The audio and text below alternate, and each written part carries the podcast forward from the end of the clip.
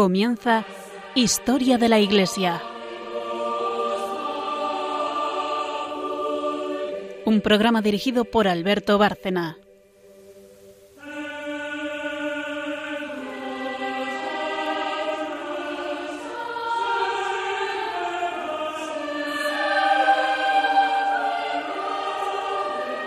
Buenas noches otra vez, oyentes de Radio María. Estamos aquí para hacer otro programa de Historia de la Iglesia. Eh, el equipo habitual. Buenas noches, María Ornedo. Buenas noches. Buenas noches, eh, Carmen Turdemontis. Buenas noches a todos. Y buenas noches a todos nuestros oyentes de este programa de Historia de la Iglesia en Radio María.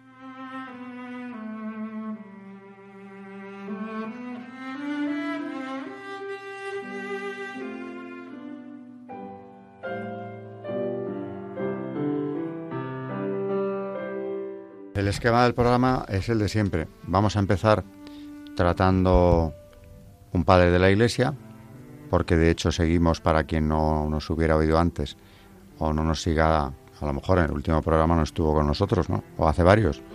Estamos hablando de patrística, la obra de los padres y también la figura de los padres de la Iglesia, por etapas. Y el, en el programa anterior entrábamos ya en la edad de oro de los padres. Eh, los que combatieron la herejía con más contundencia, es la época de los ya de los primeros concilios ecuménicos que se convocan precisamente para salir al paso de la herejía. Y el, en el programa anterior tratamos de San Atanasio que tiene un legado importantísimo porque es el gran eh, develador del arrianismo el que prácticamente lo desmonta. Es un instrumento clarísimo en el concilio de Nicea. Hoy nos vamos a ocupar de otro de esos padres de la Iglesia que tuvo una labor fundamental en la misma dirección, combatiendo el arrianismo, que es muy distante geográficamente, pero porque es un galo, bueno, nacido en las Galias, San Hilario de Poitiers.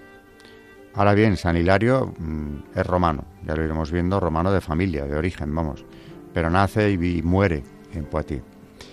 Su relación con, con las Galias es permanente porque quitando un destierro que sufrió en Asia Menor, precisamente por su conversión al cristianismo, el emperador eh, Constante lo envió a Asia Menor, de, de, donde se lo devolvieron los arrianos, porque no querían tenerle allí, porque aún quedaban, y, y claro, era tan peligroso para ellos con su predicación como lo había sido San Atanasio. Eh, por eso a este santo se le llama el Atanasio de Occidente, eh, porque nace en Occidente.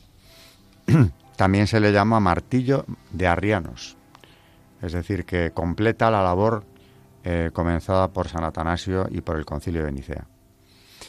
Pertenece a la aristocracia romana local de, su ciudad, de Poitiers, y vive todavía, claro, como todos estos padres, en el Imperio Romano ya cristiano. Estamos ya en, en una época de un Imperio Romano en el que ya no hay persecuciones, todo eso, aunque ya hemos visto padres que tuvieron que padecerlas, los de la Edad de Oro no, pero sin embargo lo que todavía está por consolidarse es la unidad en el dogma. Y en esa labor eh, destaco él. Luego vendrá su biografía que Carmen, como siempre, se ocupará de traernos. Y ahí con detalle veremos cuál fue. Y hablaremos de su magisterio. Bueno, hablará María de su magisterio.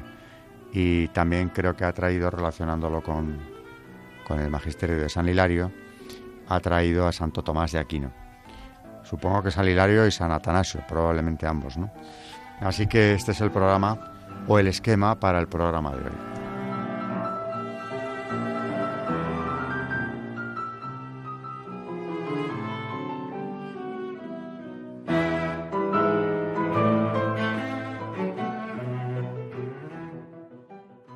Bueno, ¿qué destacarías, María, sobre ese magisterio? Lo que más eh, importante te parece para empezar a hablar de San Hilario?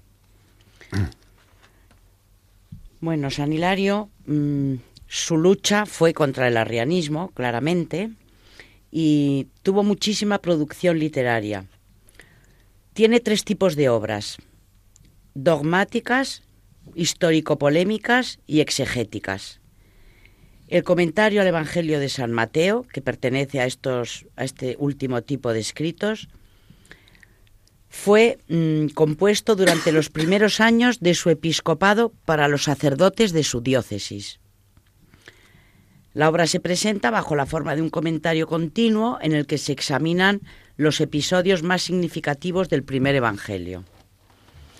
El método exegético seguido por San Hilario eh, parte del principio de que toda expresión de la escritura presenta junto al significado literal otro alegórico, que se revela solo en un atento examen del texto. Entonces, eh, uno, un, texto de, del comentario al Evangelio de San Mateo, 10 del 1 al 5, titulado Las armas del apóstol. Dice, al ver las multitudes se llenó de compasión, porque estaban maltratadas y abatidas. Mateo 9:36. Es necesario escudriñar el significado de las palabras no menos que el de los hechos, pues como habíamos dicho, la clave para comprender el significado reside tanto en las palabras como en las obras. El Señor siente compasión de las multitudes maltratadas y abatidas, como ovejas dispersas sin pastor, y dice que la mies es mucha, pero los obreros pocos, y que es preciso rogar al dueño de la mies para que envíe muchos obreros a su mies. Mateo 9, 37, 38. Y llamando a los discípulos, les dio poder para arrojar a los espíritus inmundos y para curar toda enfermedad y dolencia. Mateo 10.1.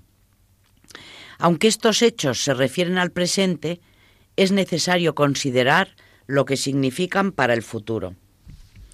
Ningún agresor había asaltado a las multitudes y sin embargo estaban postradas, sin que ninguna adversidad o desventura les hubiese golpeado.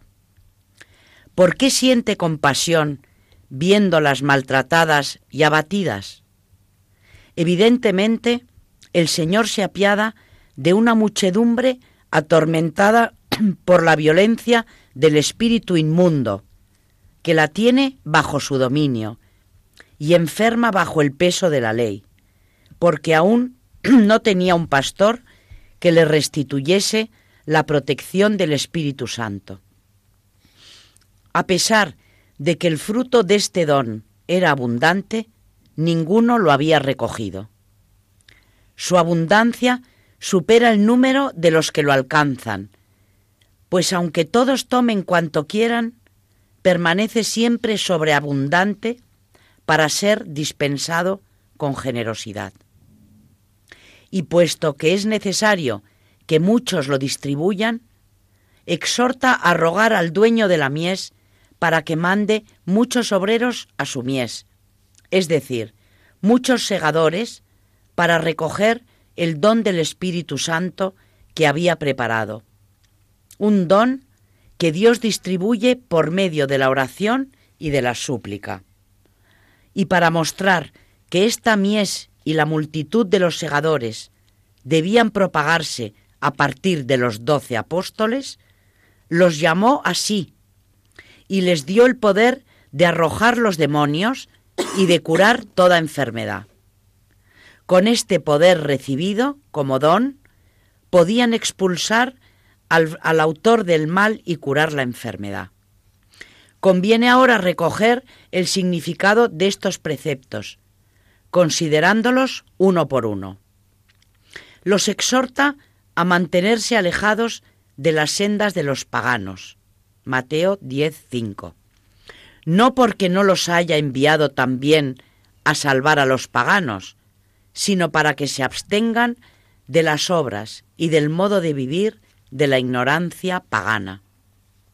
Igualmente, les prohíbe entrar en la ciudad de los samaritanos.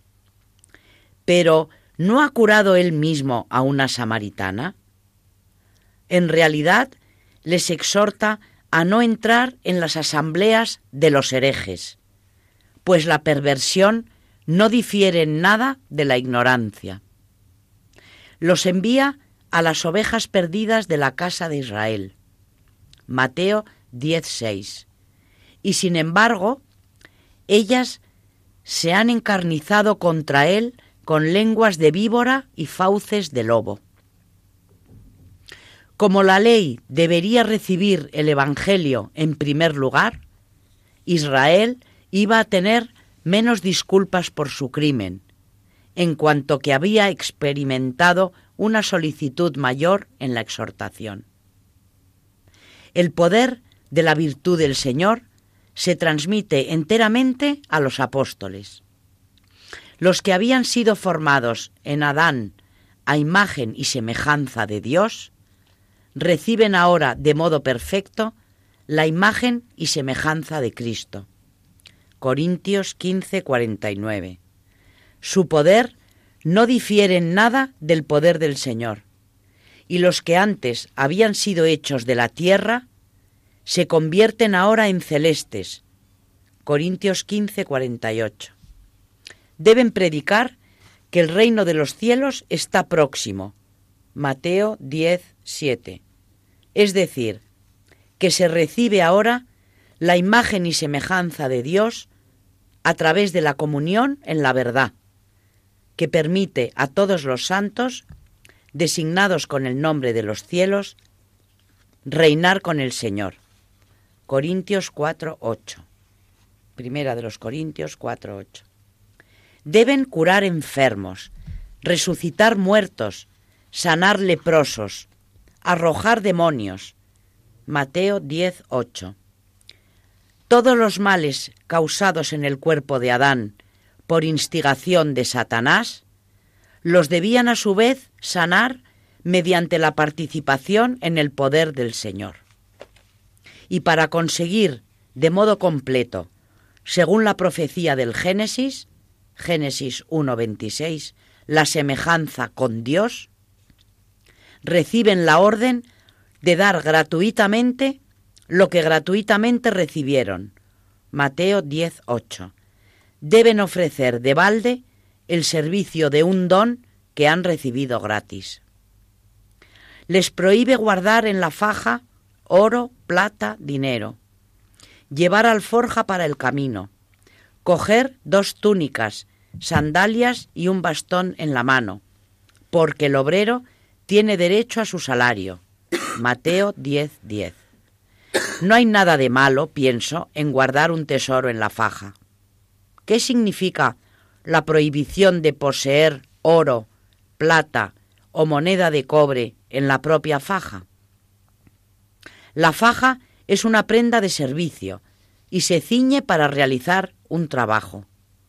Se nos exhorta, por tanto, a que no haya banalidad en nuestro servicio, a evitar que el premio de nuestro apostolado sea la posesión del oro, de la plata o del cobre. Ni alforja para el camino, Mateo 10:10. 10. Es decir, hay que dejar a un lado la preocupación por los bienes presentes, ya que todo tesoro terreno es perjudicial, desde el momento en que nuestro corazón está allí donde guardamos nuestro tesoro. Ni dos túnicas. En efecto, basta con que nos revistamos de Cristo una vez, Gálatas 3:27, sin revestirnos seguidamente de otro traje, como la herejía o la ley mosaica, a causa de una perversión de nuestra inteligencia. Ni sandalias. Tal vez los débiles pies de los hombres pueden soportar la desnudez.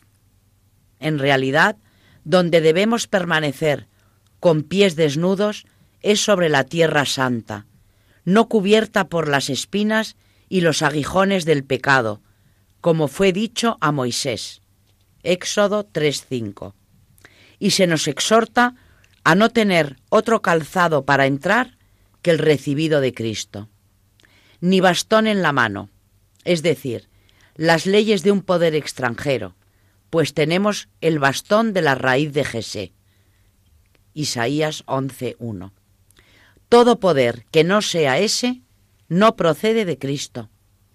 Según el discurso precedente, hemos sido convenientemente provistos de gracia, viático, vestido, sandalias, poder para recorrer hasta el final los caminos de la tierra.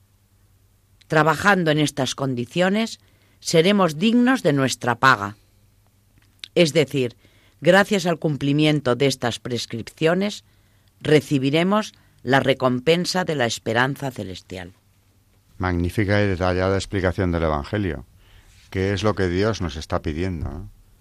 Todo eso de cuando les envía a predicar el Evangelio y les da todas estas normas, eh, puedes imaginarte que van en esa dirección, pero queda mucho más claro si te lo explica este padre de la Iglesia.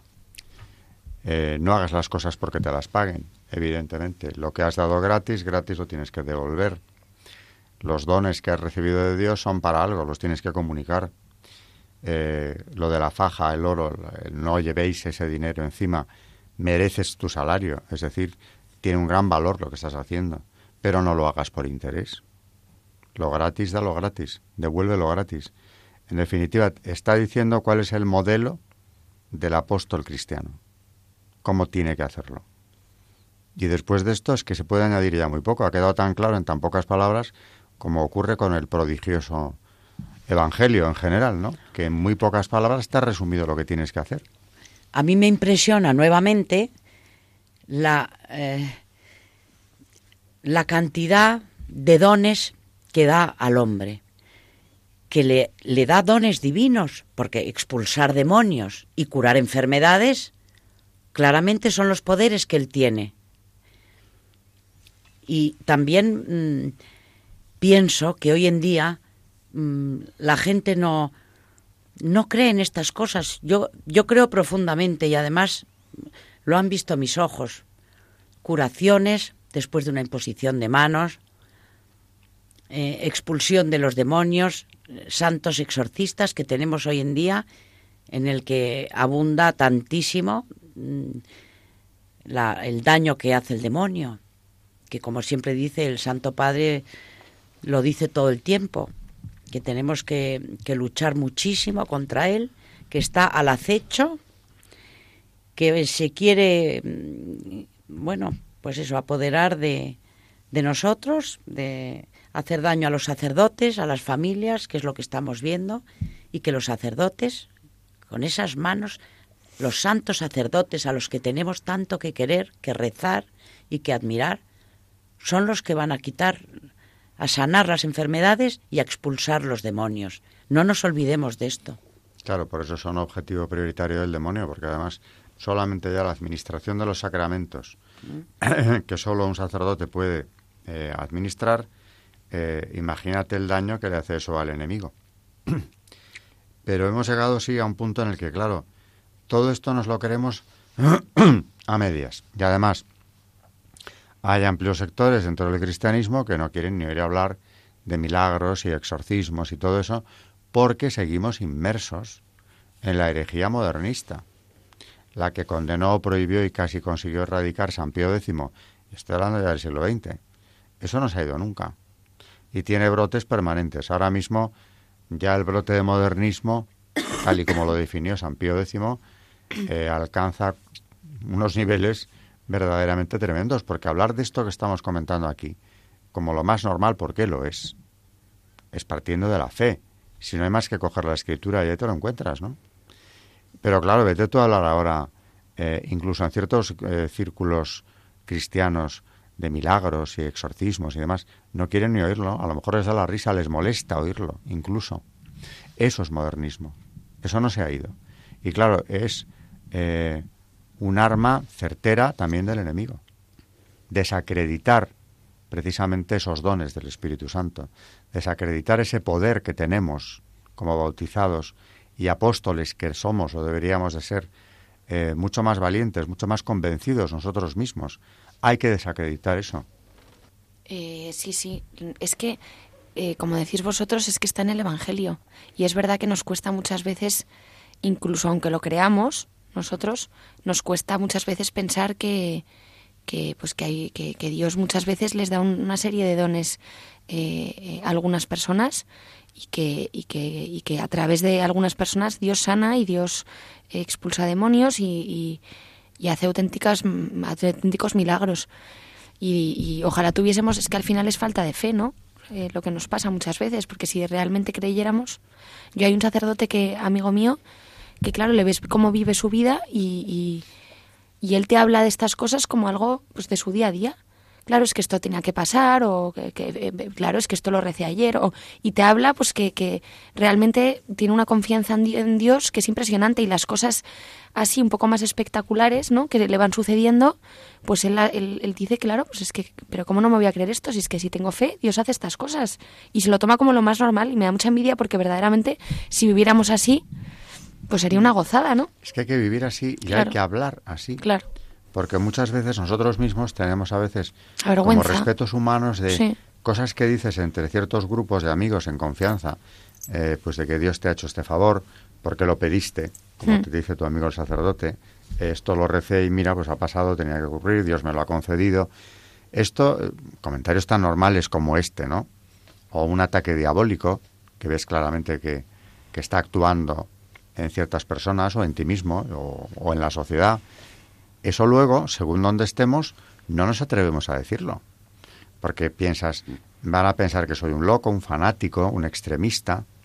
No, si lo crees y lo vives, porque lo estamos viviendo, cuéntalo. Eh, al que te está oyendo, aunque no, aunque sea escéptico, le harás un gran bien.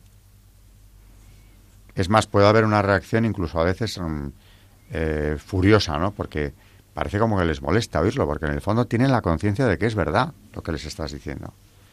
Pero más de uno, seguramente que luego lo piensa. Oye, pues si Carmen ha comentado esto, o este amigo suyo ha dicho lo otro, ¿no? No será que es verdad, que reza si te escucha, que también está en el Evangelio, pedid y recibiréis. Bueno, pues a lo mejor más de un escéptico, modernista incluso, se anima a pedir. Y ya hemos dado un paso importante, porque eh, bueno, le hemos iniciado por lo menos en la oración de petición, que está fenomenal. A Dios seguro que le gusta mucho, además me lo ha dicho más de un sacerdote, porque aunque claro, lo que deberíamos hacer estar, es estar en alabanza permanente ¿no? y en acción de gracias, que eso se nos suele olvidar. Pero la oración de petición indica confianza en Él. Bueno, pues, ¿quién te dice que muchas cosas que tú has dicho en ciertos sitios, y a lo mejor hasta eh, se lo han tomado con ironía o se han reído de ti, por decirlo, no han hecho un bien enorme después en esa persona. A lo mejor acá menos te, te imaginas, en ese grupo en el que has hecho ese comentario. Porque yo lo veo, muchas veces luego algunos que lo han recibido mal, aparentemente, al cabo del tiempo vienen y te preguntan algo, o quieren comentar contigo algo que les ha pasado. ah, o sea que el día que esto te daba tanta risa o que te provocó tanto rechazo, eh, algo dentro de ti te estaba diciendo que esto no era ninguna tontería, ni era cosa de locos lo que estabas oyendo. ¿Por qué? Porque estamos hechos para reconocer la verdad. O sea que si la tenemos porque Dios ha tenido a bien darnos el don de la fe, lo tenemos que comunicar, como en el Evangelio que acabas de leernos, ¿no? Lo que te han dado gratis, dalo gratis. O sea, tú no puedes vivir una, una vida esquizofrénica diciendo, yo soy muy católico y tengo grupos con los que hablo de los favores que Dios me hace. Ahora luego voy con otros grupos que como no creen en nada o no quieren creerlo, eh, me hago el moderno o el modernista y me pongo a su nivel. Hombre, no me pongo a su nivel porque no voy a caer precisamente en hacerles el juego de hacer como que no creo en nada y soy escéptico, pero eh, ese testimonio de fe que damos en ciertos sitios, aquí hoy no procede a hacerlo. Pues sí procede. A lo mejor procede muchísimo más que cuando estás rodeado de gente que piensa igual que tú y que tiene la misma fe. Y no se trata de irte peleando con nadie, simplemente ni de ir a hacer una homilía en una cena, por ejemplo, ¿no? De amigos. Pero ¿por qué no decir, eh, Dios me ha escuchado porque le pedí esto y me lo ha dado? El otro día, por ejemplo, em, hablaba con un, con un señor eh, carismático y me decía, eh, porque claro, pues, en, en, grupos de oración, ¿no? Que va muchísima gente a rezar y bueno, pues pasan cosas impresionantes y no sé qué, no, no estábamos hablando de eso. Y él, como muy chocado, me decía, es que yo no sé por qué te impresiona tanto esto que te cuento. O sea, ¿tú sabes lo que es pedirle a Dios algo, en nombre de Dios pedir algo? ¿Tú sabes lo que estás diciendo cuando dices eso? Y más no hace falta ni 300 ni, ni que, que, con una sola, con dos personas que lo pidan, que estás hablando, estás hablando a Dios, estás pidiendo a Dios. Dios es todopoderoso y parece como que eso a veces como que Claro, nos parecen impresionantes cosas que, que a este señor le decía, pero si es que, es que, es que es Dios el que lo ha hecho. Yo no, es Dios. ¿Cómo no me voy a creer que Dios ha hecho esto? Si Dios es, es Dios. Ese señor, aunque tú tienes una gran fe, pues te estaba haciendo un favor.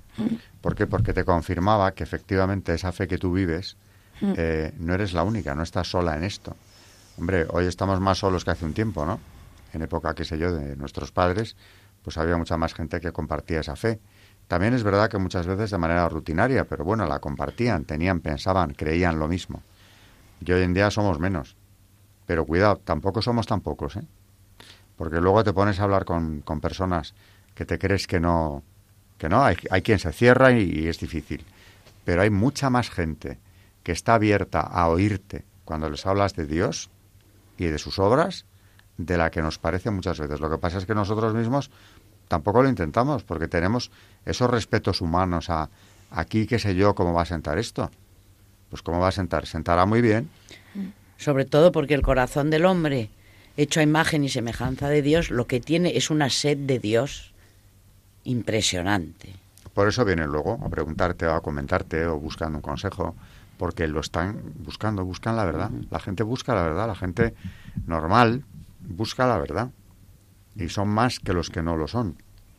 Así que la explicación que da el padre de la iglesia, San Hilario, sobre el Evangelio en este caso es id y predicad el Evangelio a toda la creación. Y ya les dice, además ya nos dijo Dios, el Señor cómo lo teníamos que hacer, eh, con qué actitud eh, y armados con qué armas. Pues adelante, hay que oírselo a un padre de la iglesia para decir, anda claro, fíjate, si esto es el Evangelio, estoy harto de leer esto y de oírlo, ¿no? No, pues este señor te lo pone delante y dice, eh, esto es- dice esto por esto y esto otro por lo otro. Pero en definitiva lo que te está haciendo es un encargo muy claro.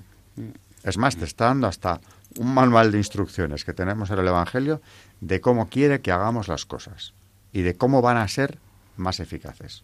Pues adelante. Esto es lo que tienen los padres de la Iglesia, ¿no? Esta enseñanza por algo son precisamente padres y muchos doctores también ellos, ¿no? Bueno, pues nos ha llegado el momento de precisamente ir a la biografía de San Hilario que nos va a traer Carmen después de la pausa.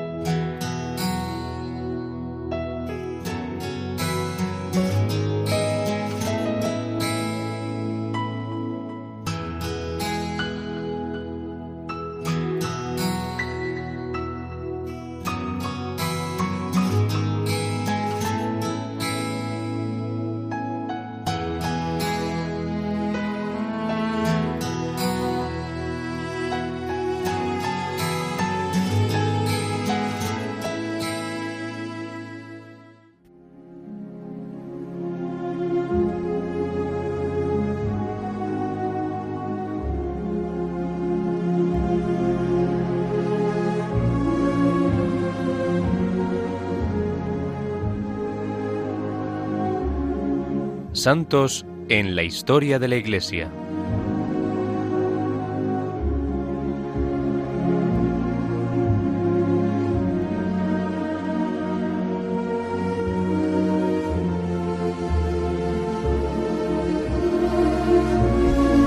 San Hilario de Poitiers.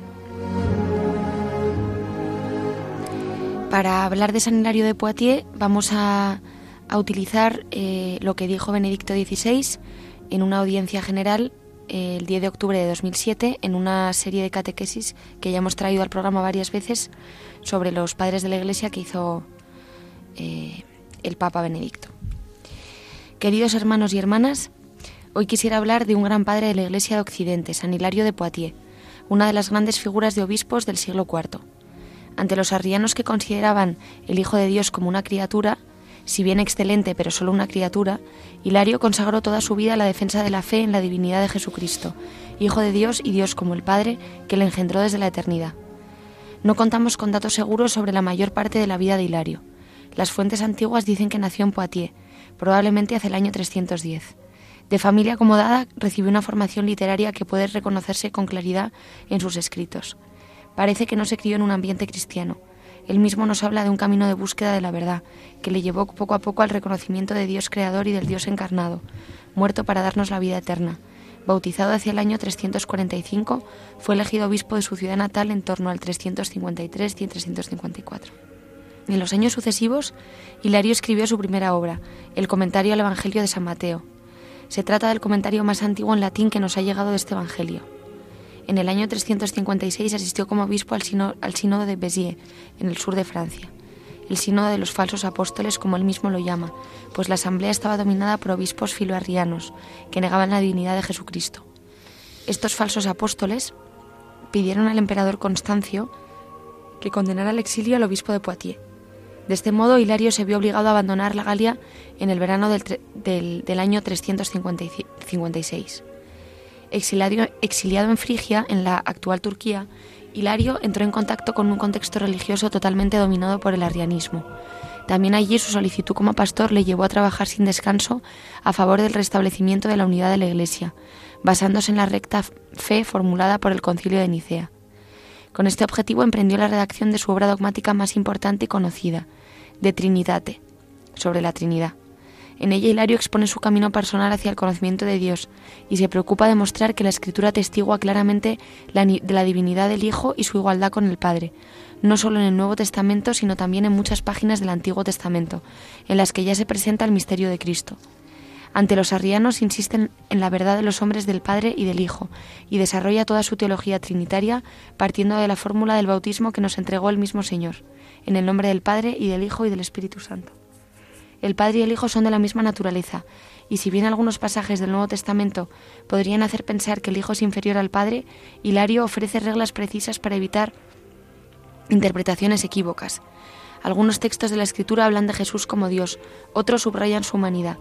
Algunos se refieren a él en su preexistencia con el Padre, otros toman en cuenta el estado de abajamiento, kenosis, su descenso hasta la muerte, otros, por último, lo contemplan en la gloria de la resurrección. En los años de su exilio, Hilario escribió también el libro de los sínodos, en el que reproduce y comenta para los hermanos obispos de Galia las confesiones de fe y otros documentos de sínodos reunidos en Oriente, alrededor de la mitad del siglo IV.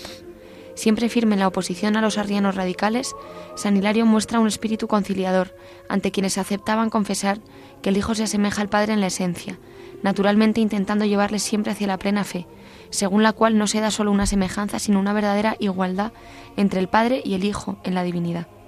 Esto también nos parece característico. Su espíritu de conciliación trata de comprender a quienes todavía no han llegado a la verdad plena y les ayuda, con gran inteligencia teológica, a alcanzar la plena fe en la divinidad verdadera del Señor Jesucristo. En el año 360 o 61, Hilario pudo finalmente regresar del exilio a su patria e inmediatamente volvió a emprender la actividad pastoral en su iglesia pero el influjo de su magisterio se extendió de hecho mucho más allá de los confines de la misma. Un sínodo celebrado en París en el año 360 retomó el lenguaje del concilio de Nicea.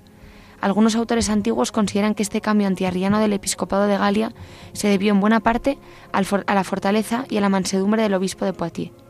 Esta era precisamente su cualidad, conjugar la fortaleza en la fe con la mansedumbre en la relación interpersonal. En los últimos años su vida de su vida compuso los tratados sobre los salmos, un comentario de 58 salmos interpretados según el principio subrayado en la introducción. No cabe duda de que todas las cosas que se dicen en los salmos deben entenderse según el anuncio evangélico, de manera que independientemente de la voz con la que ha hablado el espíritu profético, todo se refiere al conocimiento de la venida de nuestro Señor Jesucristo, encarnación, pasión y reino, y a la gloria y la potencia de nuestro Señor. Ve en todos los salmos esta transparencia del misterio de Cristo y de su cuerpo que es la Iglesia. En varias ocasiones Hilario se encontró con San Martín. Precisamente el futuro obispo de Tours fundó un monasterio cerca de Poitiers, que todavía hoy existe. Hilario falleció en el, año 367. Su memoria litúrgica se celebra el 13 de enero.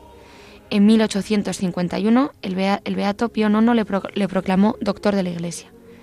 Para resumir lo esencial de su doctrina, quisiera decir que el punto de partida de la reflexión teológica de Hilario es la fe bautismal. En el de Trinitate, Hilario escribe, Jesús mandó bautizar en el nombre del Padre y del Hijo y del Espíritu Santo. Mateo 28, 19. Es decir, confesando al autor, al unigénito y al don.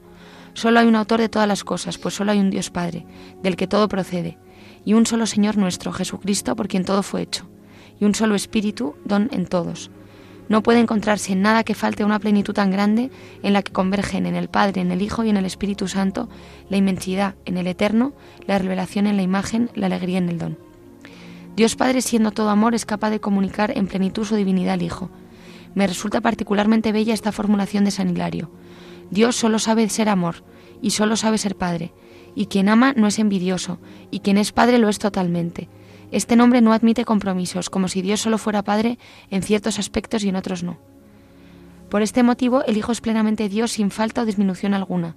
Quien procede del perfecto es perfecto, porque quien lo tiene todo le ha dado todo. Solo en Cristo, Hijo de Dios e Hijo del hombre, encuentra salvación la humanidad. Asumiendo la naturaleza humana, ungió, unió consigo a todo hombre, se hizo la carne de todos nosotros. Asumió la naturaleza de toda carne y convertido así en la vid verdadera, es la raíz de todo sarmiento. Precisamente por este motivo el camino hacia Cristo está abierto a todos, porque ha traído a todos en su ser hombre, aunque siempre se necesite la conversión personal. A través de la relación con su carne, el acceso a Cristo está abierto a todos, a condición de que se desnuden del hombre viejo y lo claven en su cruz, a condición de que abandonen las obras de antes y se conviertan para quedar sepultados con Él en su bautismo, de cara a la vida. La fidelidad a Dios es un Dios, es un don de, de su gracia, por ello, San Hilario pide al final de su tratado sobre la Trinidad poderse mantener siempre fiel a la fe del bautismo. Es una característica de este libro. La reflexión se transforma en oración y la oración se hace reflexión. Todo el libro es un diálogo con Dios. Quisiera concluir la catequesis de hoy con una de estas oraciones que se convierte también en oración nuestra. Haz, Señor, reza Hilario movido por la inspiración, que me mantenga siempre fiel a lo que profesé en el símbolo de mi regeneración, cuando fue bautizado en el Padre, en el Hijo y en el Espíritu Santo. Que te adore, Padre nuestro, y junto a ti, tu Hijo, que sea merecedor de tu Espíritu Santo, que procede de ti a través de tu unigénito. Amén.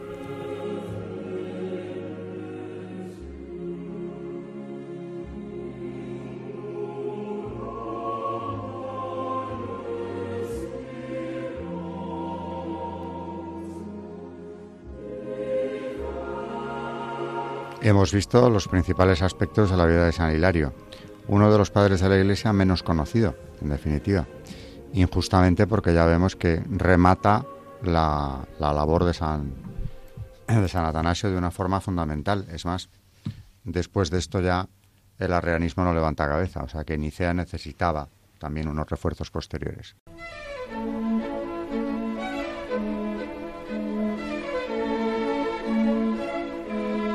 El Magisterio de la Iglesia.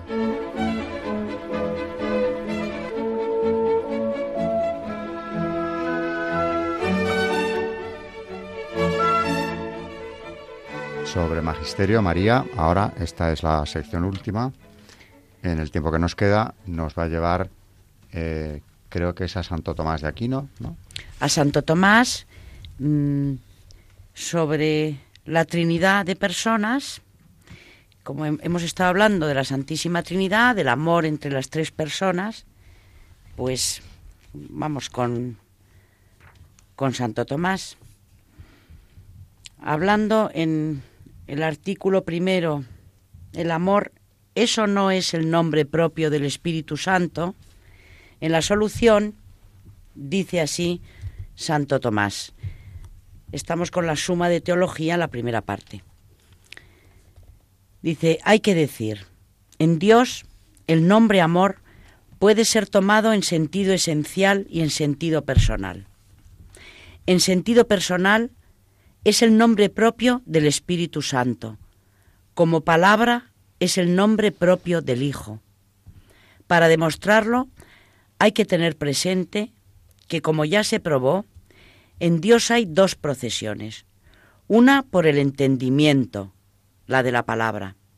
Otra por la voluntad, la del amor. Porque la primera nos es más conocida para indicar cada uno de los aspectos que se pueden analizar, encontramos más nombres adecuados. Pero no sucede así con la procesión del amor. Por eso hacemos uso de ciertos circunloquios para indicar la persona que resulta de tal procesión y las relaciones resultantes también de dicha procesión, las denominadas, tal y como ya dijimos, procesión y expiración. Dichos nombres, atendiendo solo a los nombres, son más de origen que de relación. Sin embargo, ambas procesiones deben ser analizadas como semejantes. Pues así, como por el hecho de que alguien entienda algo, se produce en su mente una determinada concepción intelectual de lo conocido, que se llama palabra, así también, por el hecho de que alguien ama algo, se produce en quien ama una determinada impresión, por decirlo de alguna manera, de lo amado, por lo cual lo amado se dice que está en quien ama, como lo conocido está en quien conoce. Por todo lo cual, cuando alguien se conoce y se ama, está en sí mismo, no sólo por identidad sujeto-objeto, sino también como lo conocido en quien conoce y lo amado en quien ama. Pero por parte del entendimiento se encuentran muchos términos para indicar la relación conocedor-objeto conocido, como resulta evidente en el mismo término conocer. Y también se encuentran otros términos para indicar el proceso de la concepción intelectual, como son el mismo decir y palabra. Por eso, en Dios, conocer solo se dice en sentido esencial, porque no implica relación con la palabra que procede. Pero palabra se dice en sentido personal, porque indica lo que procede. El mismo término decir tiene sentido nocional, porque implica la relación existente entre el principio de la palabra y la misma palabra. Por parte de la voluntad, fuera de querer y amar, que implican relación entre el que ama y lo amado, no se han aplicado otras palabras que impliquen relación entre la impresión o afección de lo amado, que se produce en el que ama por el hecho del amor y su principio y al revés. Por eso, al no disponer de otros términos, indicamos dichas relaciones con los de amor y querer, que es como si la palabra fuera llamada inteligencia concebida o sabiduría engendrada. Así pues, en cuanto que en el amar o en el querer no está implícita más que la relación del que ama con lo amado, amor y amar tienen sentido esencial, como lo tienen conocimiento y conocer. Pero en cuanto a los términos que usamos para expresar la relación entre lo que procede por amor y su principio, y al revés, como por amor se entiende el amor que procede y por amar se entiende expirar el amor que procede. Así, amor es nombre de persona y los verbos querer o amar son nocionales, como lo son decir o engendrar. En el artículo 2, referente al Padre y el Hijo, ¿se aman o no se aman por el Espíritu Santo?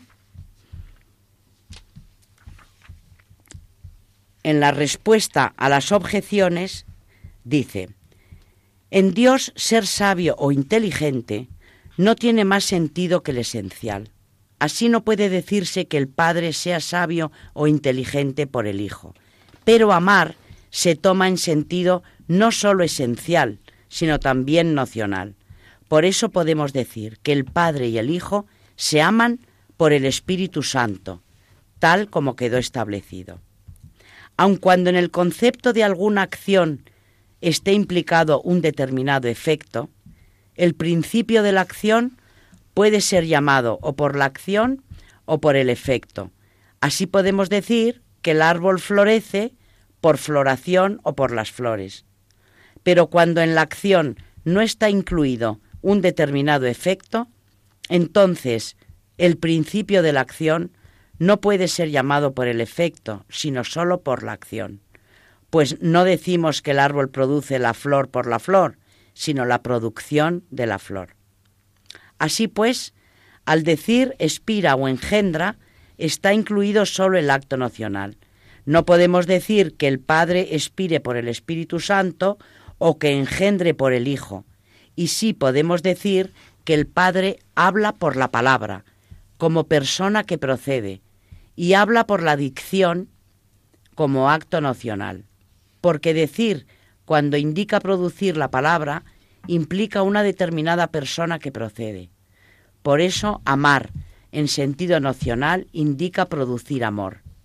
Así puede decirse que el Padre ama el Hijo por el Espíritu Santo, como persona que procede por el mismo amor como acto nocional. El Padre no sólo ama al Hijo por el Espíritu Santo, sino que también se ama a sí mismo y nos ama a nosotros. Muy bien, pues hoy ha ido de amor también, como el programa de San Atanasio, el de este Atanasio de Occidente, San Hilario, también nos acaba llevando al amor. Eh, este, como el anterior, han sido programas presididos por el concepto del amor, eh, profundizando en el concepto del amor, que viene de Dios. Si amamos es porque somos imagen de Él.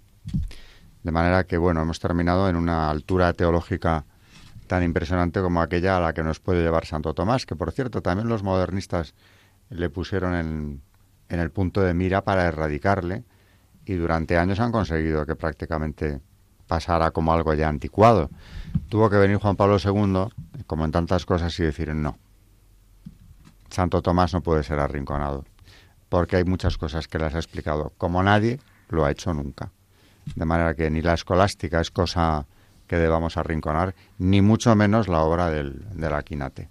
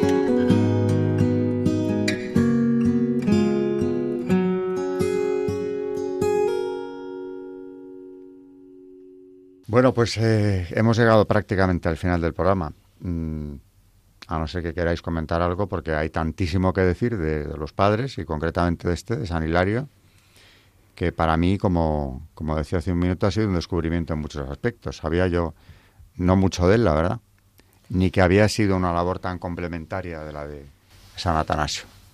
Pues yo me quedo con, bueno, eh, por cierto, de recomendar mucho las catequesis sobre los santos padres de Benedicto XVI, que los, los hemos traído aquí varios días, pero bueno, que, Benedicto XVI tiene bastantes eh, eh, catequesis, que en el santo lo hemos visto hoy, que, que, me parecen estupendas, porque cuenta un poco la vida y luego él, Benedicto XVI, cuenta, eh, pues da su, su visión eh, sobre, sobre los padres, que me parece impresionante.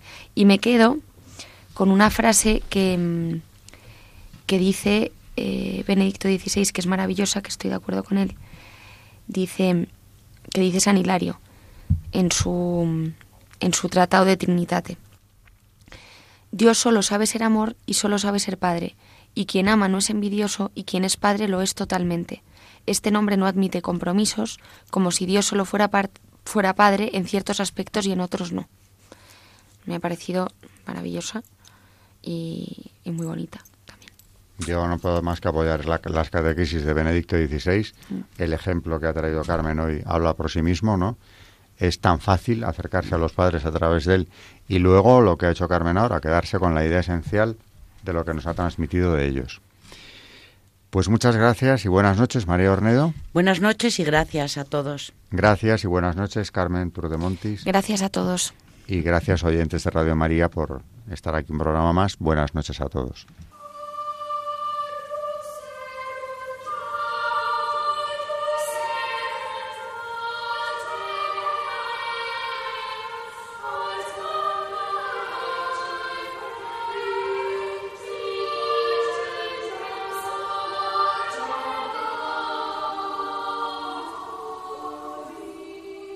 Han escuchado Historia de la Iglesia, un espacio dirigido por Alberto Bárcena.